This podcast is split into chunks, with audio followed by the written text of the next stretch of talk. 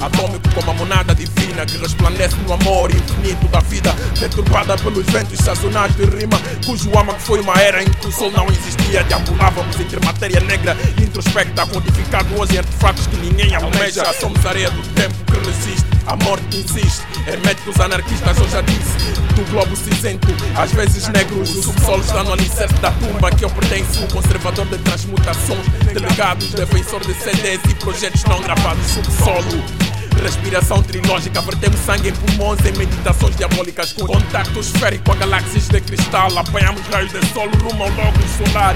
Primórdio arcaico de composições macabras. Código como godos em atitudes nefastas. Sacrifícios noturnos em altares condensados. Morro pela arte antes que ela tenha um filho bastardo.